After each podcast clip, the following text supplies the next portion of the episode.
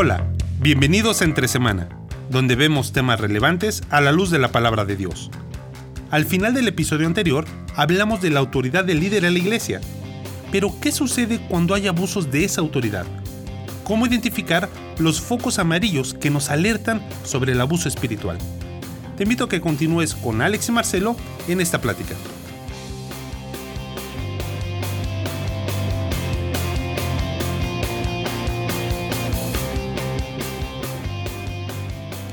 Aquí seguimos la conversación con Marcelo. Hemos estado hablando ya las últimas dos semanas acerca de dinámicas de liderazgo, ¿no? Hablamos hace dos semanas acerca de eh, cómo es que se estructura dentro de la iglesia el liderazgo. Eh, la semana pasada hablamos acerca de la autoridad eh, o la función del liderazgo.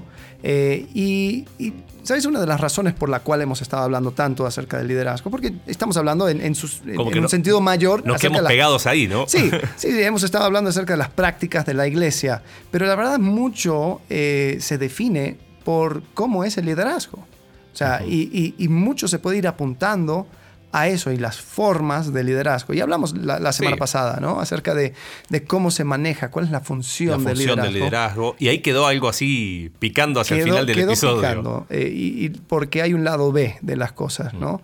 Porque nosotros hablamos de, cómo es que de, cómo se debe de llevar bien, pero muchas veces no se lleva bien la función del liderazgo. Y específicamente en el sentido del ejercicio de la autoridad delegada. Sí. ¿no? Sí, sí, sí. Eh, en el nombre de yo soy el pastor o yo soy X o Y, este, se distorsiona mm. ese, esa, esa función que, tiene el liderazgo. Eh, ¿Qué nombre se le da a esto? Pues ahí se, daría un nombre fuerte. Sería abuso. Eh, abuso de autoridad, abuso de liderazgo, abuso espiritual. Sí, hemos usado esas palabras con, hablando con personas y a muchos les ha sorprendido. Pero ¿cómo? Mm. ¿Por qué? ¿No? Y eh, el concepto de abuso eh, se usa cuando alguien en una posición, en alguna función de poder, entre comillas, o de, que tengo la capacidad de obligarte a hacer algo, ¿no? Eh, te coacciona para que lo hagas. Entonces hay abuso emocional, hay abuso verbal, abuso físico, abuso sexual. Entonces, pero ¿dónde entraría el concepto de abuso espiritual? Mm. Eh, ¿cómo, sería una definición sencilla? Eh, sería la persona que en, ocupando una función, no necesariamente puede ser el pastor, o sea, Muchas veces se da por el pastor, pero puede ser también la persona que está discipulando a otros. Entonces, sí, definitivamente. Hay, muchas capas, muchos niveles donde se puede dar el abuso espiritual. Bueno, tenemos aquí una, definición. Eh, el abuso espiritual, eh, pusimos, es el maltrato hacia una persona que tiene necesidad de ayuda, de apoyo o de mayor poder espiritual, lo que resulta en el debilitamiento. debilitamiento, el menoscabo, o el decaimiento del potencial espiritual de esa persona. A ver, explíquemelo. El concepto es maltrato, ¿no? Esta es una es en, un libro eh, bien interesante que se los recomiendo, se llama El sutil poder del abuso espiritual, mm. muy interesante, está en español. Ellos hablan de que es ese maltrato hacia alguien que está diciendo yo necesito ayuda y mm. en vez de recibir la ayuda es maltratado. Hmm. ¿No? Entonces esa persona termina o peor que antes, termina debilitada espiritualmente, eh, termina con un, concepto de sí mismo peor que el que tenía antes y no recibe la ayuda. Pero en términos más sencillos, eh, ¿cómo definiríamos abuso espiritual? Cuando yo, eh, específicamente el apellido, abuso espiritual. sí. Cuando yo en el nombre de Dios te obligo a hacer algo que va contra lo que Dios dice? podría ser. Sería obligar a una persona a hacer algo en el nombre de Dios para mis propios fines para mis propios fines, ¿ok? Yo así lo, definiría. O, para mis propios fines, o que... Y, a ver, no para mis propios fines, pero sería abuso espiritual que yo obligue a... Me coloco como ejemplo, ¿no? Que yo obligue a alguien a hacer algo donde la Biblia no es autoritativa para hacerlo, pero lo hago en el nombre de Dios. Yo soy pastor y te prohíbo eh, que, escuches esa música, no sé. Eh, y te lo prohíbo porque soy pastor. Claro, no es en beneficio mío. Claro. Sería en beneficio de mi control. Pues sí, ah, y, esa es la cosa, porque eh, es muy sutil. son, son pocas las personas que dirían, no, sí, claro, esto lo estoy haciendo porque, oh, claro. ser pastor es un negociazo, ¿no? bueno, a ver, no es un negociazo, ¿no? Pero, pero si uno empieza a pensar dónde se da, mm. Eh, cuál sería un, caldo de cultivo, un, lugar propicio para abuso espiritual, toda esta teología de la prosperidad eh, de alguna forma encierra un abuso espiritual, porque es, haz esto en cambio, y vas a recibir. Y vas a recibir esto. Y yo humano, te lo prometo en el nombre de Dios. Sí, uno, uno toma, se, pone como vocero de Dios diciendo cosas subjetivas, cosas que, y, por eso es tan peligroso eh, este concepto de, profetizar, de dar nueva revelación, mm. de decir algo que en, ningún otro lado se encuentra sino en eh, la boca de la persona que lo, que lo, que lo dijo. Eh, porque coloca en la persona una autoridad de Dios y a veces yo veo y, digo, ¿cómo puede ser que esta persona por tele dijo, pon tu mano arriba de la televisión y envía tu, dinero, y te, te, digo que tú vas a recibir días por uno? Claro, y lo peor son las personas que lo hacen. Sí. Y lo hacen convencidos de que es algo correcto, porque los sistemas abusivos, en cualquier sistema abusivo, los psicólogos lo han, lo han demostrado, en cualquier sistema abusivo, la persona abusada empieza a distorsionar la mm. realidad y dice, bueno, si lo dijo en el nombre de Dios, en el caso del abuso espiritual, será cierto. Sí. ¿no? Y cuando no sucede, ¿quién se lleva la culpa? Dios. Ajá. O la persona que dice, oye, a lo mejor lo hice sin fe o lo hice sin esto. Ahora, ¿Dónde más? O, a lo mejor algunos ejemplos prácticos, ¿no? Eh, abuso espiritual eh, se puede dar a veces cuando, no sé, este líder, eh, no necesariamente el pastor, dijimos, ¿no? Utiliza esa posición espiritual para controlar o dominar a alguien. Hay una necesidad de enfermiza de control a todo nivel, ¿no? Y es como, porque se ha entendido, humanamente hablando, en, este, en una cosmovisión humanista de la vida, que control es poder. Hmm. Eh, o que control es grandeza, y Jesús pateó la mesa y dijo, grandeza, servicio. Pero ese es episodio de otro, ¿no? Pero ¿cuántas personas, eh, porque ese, ese deseo de control, y, ese deseo de control lo único que responde es a, esos miedos profundos, ¿no? Eh, le dice a una persona lo que tiene que hacer, y, lo y ese es el punto, para aclarar, lo hace en el nombre de Dios. Sí. Por eso los sistemas abusivos espirituales se pueden dar hasta en un hogar. Un padre que quiere controlar a sus hijos en el nombre de Dios, pero los quiere controlar en el nombre de Dios, pero para su propio beneficio, eh, y no con la escritura abierta, hablando de responsabilidades claras que la Biblia habla. Mm. Eh, ¿En, qué, otro caso eh, se da a veces o que promueve ¿no? o es tierra fértil para abuso espiritual?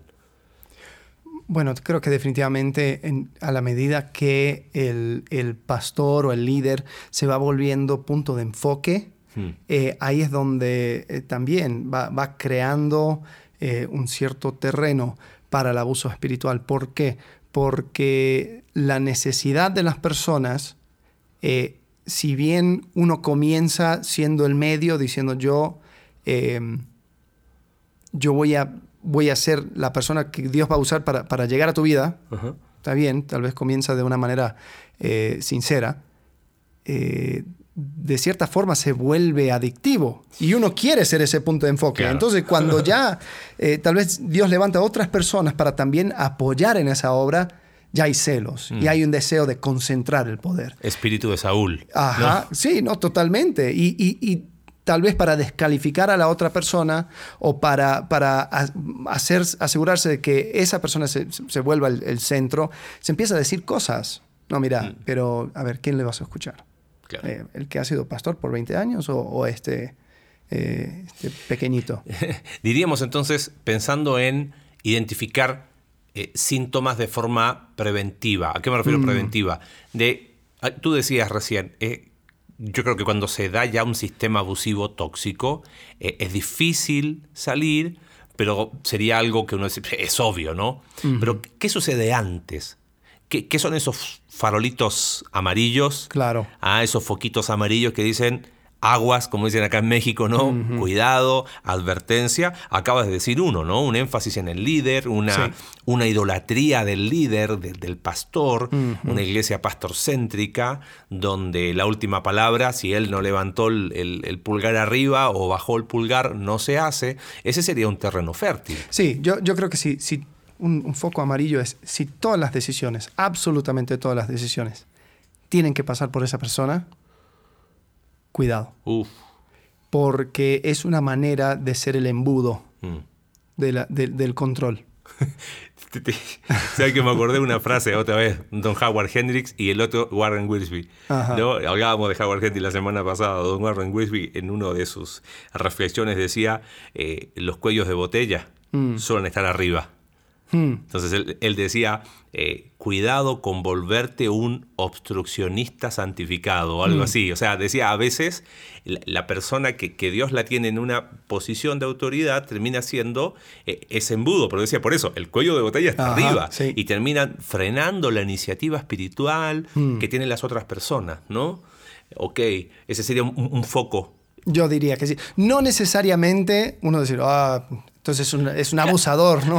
Exactamente, eh, qué, bueno que lo aclara, porque no, estamos diciendo acá, no, estamos, vean. Claro. ¿No? Eh, Veamos, todos. Eh, eso, eso es gasolina en el piso. Ajá. tal vez no hay, no hay incendio todavía, pero mm, solamente se tiene que dar las condiciones ideales y se puede, se puede crear un problema. Y sabes, con esto de idolatría del líder pasa otro, otro podemos relacionar otro concepto, falta de límites sanos en las relaciones. Mm.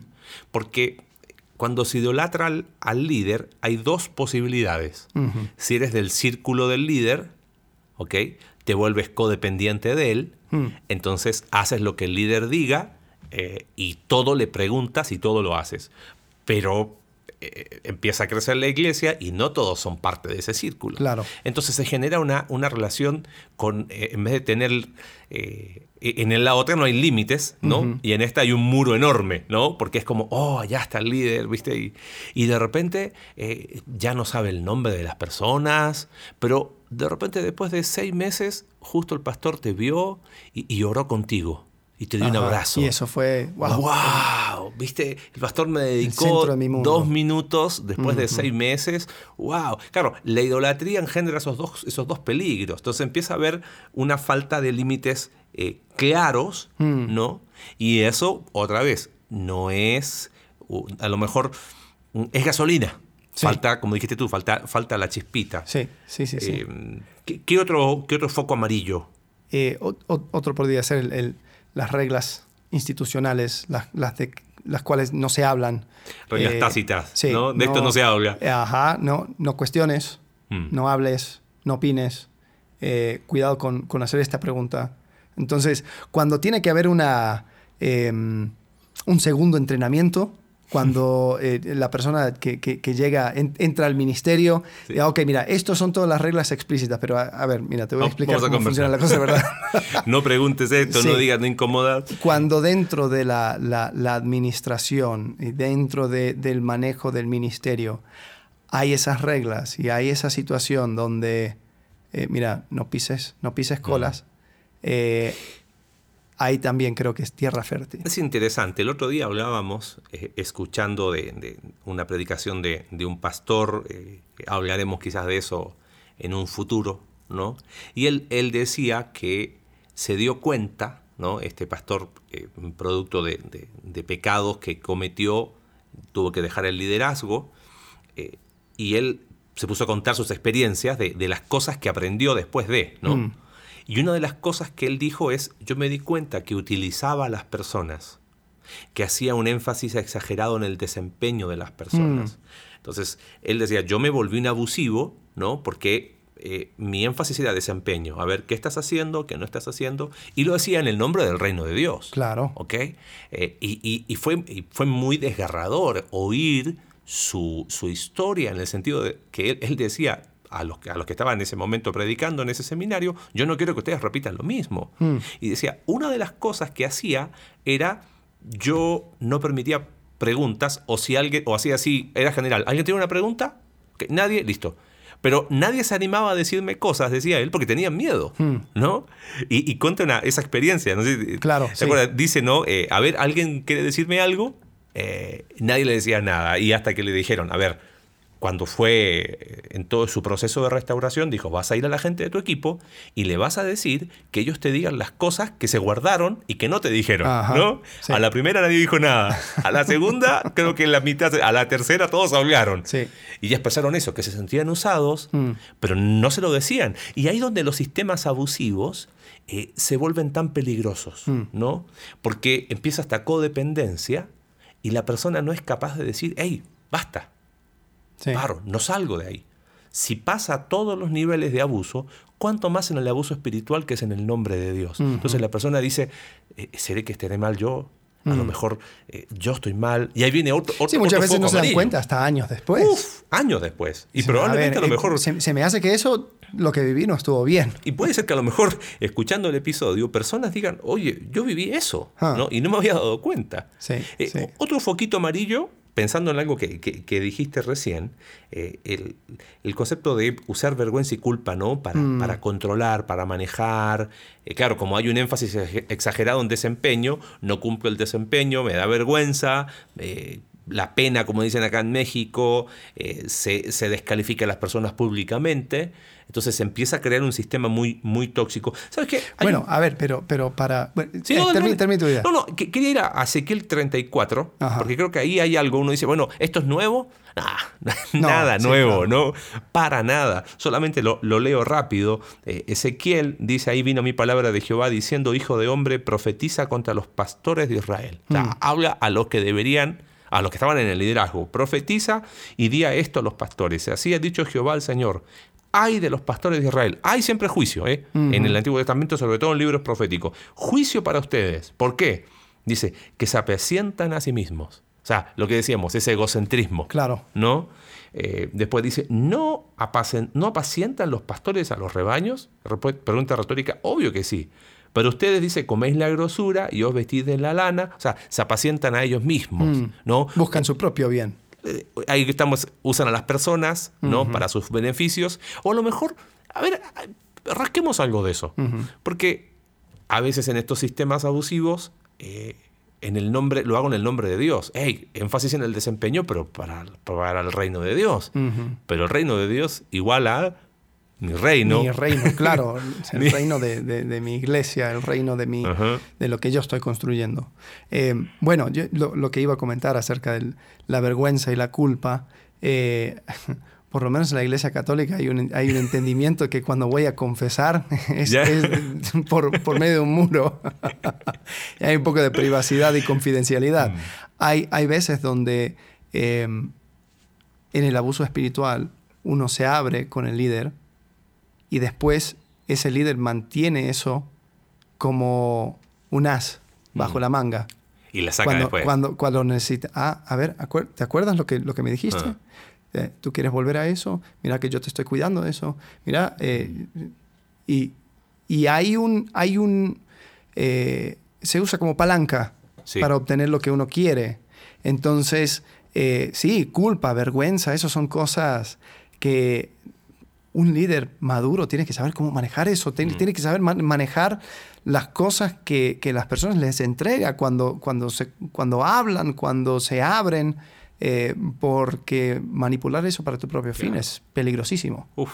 Y mi- mira que sigue diciendo el pasaje de Ezequiel 34, dice, no fortalecisteis las débiles ni curasteis las enfermas. O sea, en la definición inicial, personas que necesitaban ayuda y la estaban pidiendo Claro. y, y en vez de haberlo hecho, fueron pisoteados, fueron, eh, no volvisteis al redil la descarriada, ¿no? Eh, ni buscasteis la perdida. Hmm. O sea, eh, hay, hay un, hay un concepto, bueno, hablamos de eso hace varios episodios en cuanto a, la, a, ese, a ese sistema de disciplina humano, no, no al concepto de disciplina y restauración bíblica, sino a ese concepto humano de, ok, viene tu castigo. Ahora fíjate cómo termina el pasaje. Dice, eh, ah, sino que os habéis enseñoreado de ellas con dureza y con violencia. Ahí está el abuso espiritual. Hmm. saber enseñoreado. Lo que hablábamos el episodio pasado de Primera de Pedro, ¿no? No como teniendo señorío, tiranía. Es que no son, no son nuestras. Las personas no nos pertenecen. ¿No? Y eso es importantísimo tenerlo claro. Ahí hay otro foco. Eh, eh, bueno, te voy a agregar una. La manera en que tratan a las personas que ya no les caen bien. Las personas que quedan fuera de su círculo íntimo. Eh, cuando todo es maravilloso para los que están dentro de mi círculo, pero quedaste afuera porque hiciste algo, me hiciste una mala jugada o, me trataste mal, lo que ah, sea, o, ellos se descalificaron en los ojos del líder eh, y es pura hmm. peste, es, no hay una buena palabra para, decir en cuanto hmm. a ellos, no hay gracia eh, y, y, hasta sacan cosas del pasado que se dijeron confidencialidad. Ah, no, pero tú sabes lo que este me dijo. Ta, ta, ta, ta. Si es así, si hay una línea marcadísima en mi trato de quienes están conmigo y quienes están contra de mí, cuidado. Porque eso también es tierra fértil para Eso que dijiste conmigo contra mí me hizo pensar en otro foco, ¿no? Ese, ese concepto de que en la vida todo es blanco-negro. Entonces viene el líder y dice, ok, o, estás conmigo o estás contra mí. Por ejemplo, y así en todas las áreas de la vida. Y, claro que los principios bíblicos son blanco-negro, pero, pero las preferencias, hay una zona gris donde hay que ejercer discernimiento. Entonces, como hay que ejercer discernimiento, el líder dice, bueno, yo les digo lo que tienen que hacer, no se preocupen, ¿no? Y ahí empiezan, se empiezan a engendrar estos sistemas eh, abusivos, ¿no? O sea, dirías que tal vez eh, el, el ignorar lo que hemos estado hablando acerca de principios, preferencias, eh, o principios, posturas, preferencias. O sea, el no tener una, eh, una, idea sana acerca de eso, eh, eso también da pie a abuso espiritual. Totalmente. Mira, hace años atrás tuve una conversación con un, con un pastor ah, mayor, ya falleció cuando vivíamos en Argentina, y él me decía, Marce, estoy inquieto, me decía. ¿Por qué? Es que sé que en varias iglesias eh, hablando de algunos de los ejemplos que diste al inicio, es como que los pastores tienen que aprobar o desaprobar los noviazgos. Y él dijo, él, servía como anciano o pastor en una, en una iglesia y él decía, eh, no sé si deba ser así, ¿no? Y, y, yo le pregunto, ¿por qué? Me dice, porque imagínate, si sale bien, me van a idolatrar, pero si sale mal, me van a colgar, decía. Decía, ¿yo por qué tengo que decidir eso? pero, o sea, él, él, no pensaba en términos de abuso espiritual, pero veía algo que no estaba bien. Hmm. Claro, porque al final, eh, no vamos a meter en tema de noviazgo ahora, pero las personas, si son, responden a autoridades, obviamente Dios, después las autoridades de sus padres, y uno puede acompañar, puede dar un consejo pero yo no puedo, yo no estoy sentado en un trono cual emperador romano, claro, levantando el caro, pulgar arriba, pulgar abajo, a todas las decisiones que las personas tomen. Y es más, si el día de mañana alguien de nuestra iglesia toma una decisión abiertamente contra la escritura, se, la, tendremos que decir, hermano mío, estás yendo contra un principio bíblico. Eh, y, eso a lo mejor va a implicar decisiones, este, pero, y hasta, pero hasta ahí puedo llegar. Claro, y lo, peor que puedo hacer es ofenderme porque alguien fue en contra de una opinión mía, ¿no?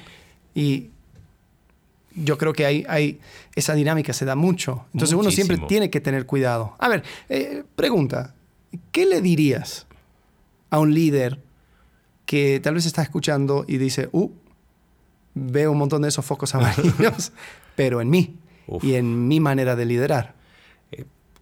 Si, lo empezó a ver, primero que bueno, porque por lo general eh, una persona que está eh, en un sistema de abusivo espiritualmente y, que está del lado del, que abusa, por lo general, o fue abusado antes espiritualmente, mm.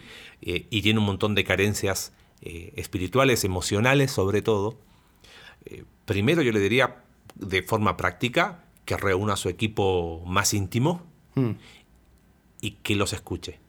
Nada más. Y como contábamos recién en la historia, probablemente que a la primera no le van a decir nada, pero que les diga, a ver, díganme qué cosas, eh, no qué cosas eh, han visto malas en mí, porque te voy a decir quizás, no, ninguna, no, qué cosas eh, quisiste decirme y no te animaste a decirlo. Mm. ¿Qué cosas en algún momento a tu equipo de trabajo tú quisiste hablarme, y, pero te las guardaste, te las callaste? Eh, y generar ese, ese, ese espacio. Y ¿no? prepararse para el golpe. Uf, sí, no, no, prepárese totalmente. Y, y después, segundo, eh, definitivamente sí necesita buscar ayuda. Mm, Porque no pasa tanto por, eh, ok, anda y pide perdón, que lo, que lo tendría que hacer, ¿no? Pero si son focos amarillos todavía, eh, que busque alguien, Claro. eh, un pastor. Uno no que puede, no puede decir, eh, hice una investigación acerca de mí mismo y me Claro. di cuenta que estaba bien. No, no, no, no. Me ¿Quién- investigué y salí bien. Eh, ¿Quién podrá entender sus propios errores, Mm. no? Salmo 19. Entonces, que se acerque a alguien. Que en lo posible que tenga un par de añitos más, que, que, que sea obviamente un hombre espiritual, pero, pero que busque ayuda. que busque Un hombre ayuda. que quizás entienda el contexto. Sí, ¿no? totalmente. Eh, porque hay veces donde queremos, queremos buscar una persona que no sabe nada del contexto Ah. y yo darle el contexto. Y ya sabes, la máxima, siempre nos vendemos bien. Siempre. Entonces es más complicado. Mm. Eh, ¿y, y qué le dirías a una persona que quizás está del otro lado? Mm, escucha y dice, oye, yo, yo estuve en una iglesia donde entonces eso se llamaba abuso espiritual, Mm. o aún está, sigue estando, Sí. ¿no?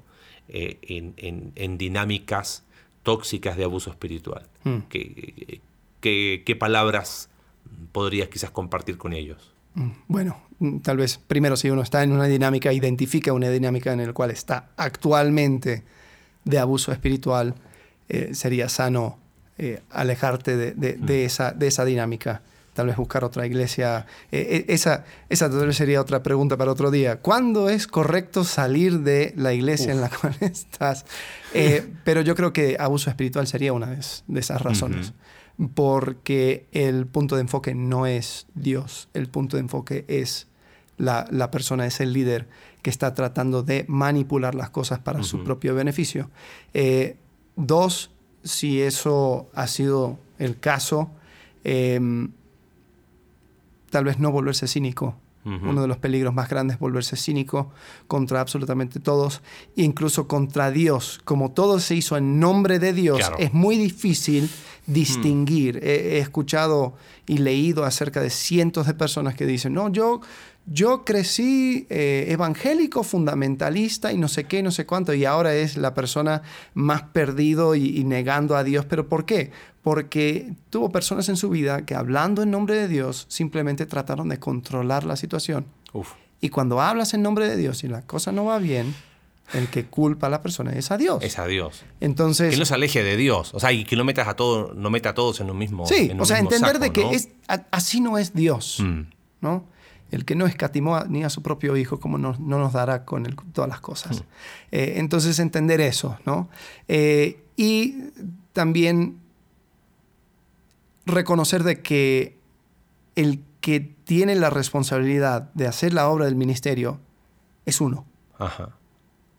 Porque hay veces donde, bien, experimenté un abuso espiritual, eh, fui manipulado, salgo de esa relación y tal vez digo, bueno, sigo creyendo en Dios, pero ya no confío en nadie, Claro. De- dejo, ya no de ser, crezco, dejo de ser hijo de Dios para transformarme en víctima. ajá, soy víctima, hola, hago- soy claro. ex eh, abusado, Abusado espiritual. Y, y quizás, ¿sabes qué, Alex? Cerrando un poquito algo, creo que es importante decir que no es abuso espiritual. Mm. ¿No? Mm, O sea, sí, sí, sí, eh, sí. porque a lo mejor Sí, ahora porque muchas todos- veces van a sacar ese título para cualquier cosa con el cual no se sienten cómodos. te doy algunos ejemplos y que aparecen precisamente en, en ese libro que, que recomen- recomendamos.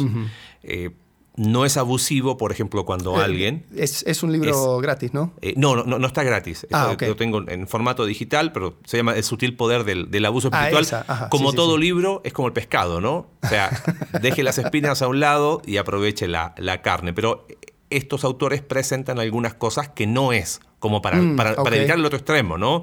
Cuando a veces dice que no es abuso cuando un líder, un pastor espiritual, teniendo la responsabilidad de, de ayudarte en tomar decisiones, abre la Biblia y te dice lo que la Biblia dice. Mm. Ay, es que no me gustó lo que me dijo. Ok, pero te abrió la Biblia y te mostró con la escritura lo que era, sí. Pero eso no es abuso. Claro. Eso es la autoridad de la escritura. Sí, ¿no? sí, sí, sí. Eh, cuando se aplica eh, Mateo capítulo 18, ¿no? Y si yo tengo un problema contra ti, tú has pecado contra mí, yo voy y te confronto, hey hermano, ¿qué onda? Ay, abuso porque me... No, tenemos un problema, lo estamos solucionando. Eso es bíblico, ¿no? Eh, ¿qué, otra cosa? Cuando a veces, no sé, vamos a suponer, eh, tú tienes una responsabilidad en la iglesia, eh, pero has tenido algunos te, hemos visto emocionalmente mal, ido, eh, estás, estás, mal porque, no sé, tuviste algún problema muy en, tu casa, etcétera, y te digo, mira, ¿sabes qué? Vamos a hacer algo. Deja un rato el ministerio que estás haciendo eh, para que te enfoques en, tu situación con tu hijo, con tu hija, por ejemplo, ¿no? Ay, la persona dice, ay, me sacaron del ministerio, abusaron. No, te están cuidando. Mm. O sea, eso, eso, no es abuso, eso, es cuidado, mm. ¿no? Este, eh, y lo otro es, puede que de repente, de, forma... Eh, eh, la iglesia, la congregación dice, dice mira, nosotros, este, por ejemplo, nosotros como iglesia Conexión Vertical, ¿no?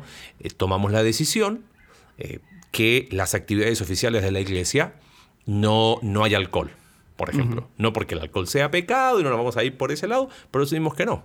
¿no? Y decidimos por un bien común mayor. Eso no es sino, ay, es abuso espiritual porque me están obligando a no hacer algo que... No, estamos diciendo que la manera de...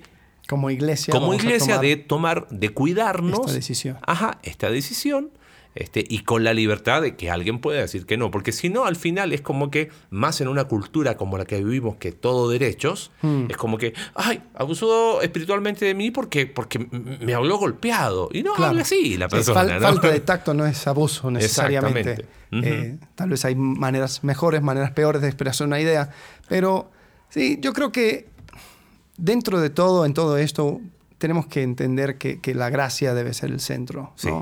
Em, los, los, líderes no son perfectos, los líderes tienen que tener mucho cuidado mm. al, manejar eh, la dirección de la iglesia, eh, sabiendo de que ellos son, son siervos del mm. príncipe de los pastores, así mm. como leímos en, en Primera de Pedro. Eh, pero no podemos ignorar el tema de abuso espiritual, no, podemos ignorar de que hay patologías en este, en este tema de, de liderazgo. Sí.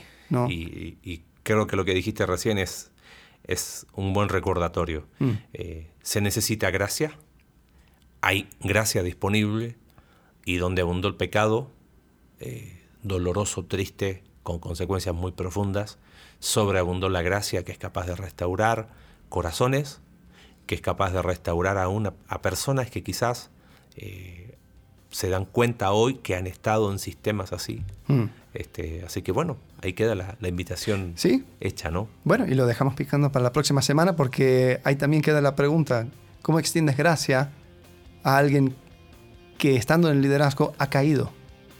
Mm. ¿Cómo es volver a, darle una oportunidad para, una vez más, tomar el manto de, del liderazgo. ¿Es posible? ¿No es posible? Tienes razón, eso lo habíamos dicho en, varios, en, el episodio de disciplina, habíamos quedado con, esa, con esa deuda. ¿Qué pasa con, el, en este caso, un pastor, ¿no? Peca, ¿Se puede restaurar? ¿No se puede restaurar? ¿Qué, implica? ¿Sí? ¿No? Bueno. Bueno, eso lo veremos la próxima, la próxima semana. Muchas gracias. Gracias por acompañarnos. Hasta luego. Gracias por acompañarnos en un capítulo más de Entre Semana. Recuerda que puedes seguirnos a través de nuestra página web Iglesia Conexión Vertical Diagonal Entre Semana, Spotify, Apple Podcast y Google Podcast. Hasta la próxima.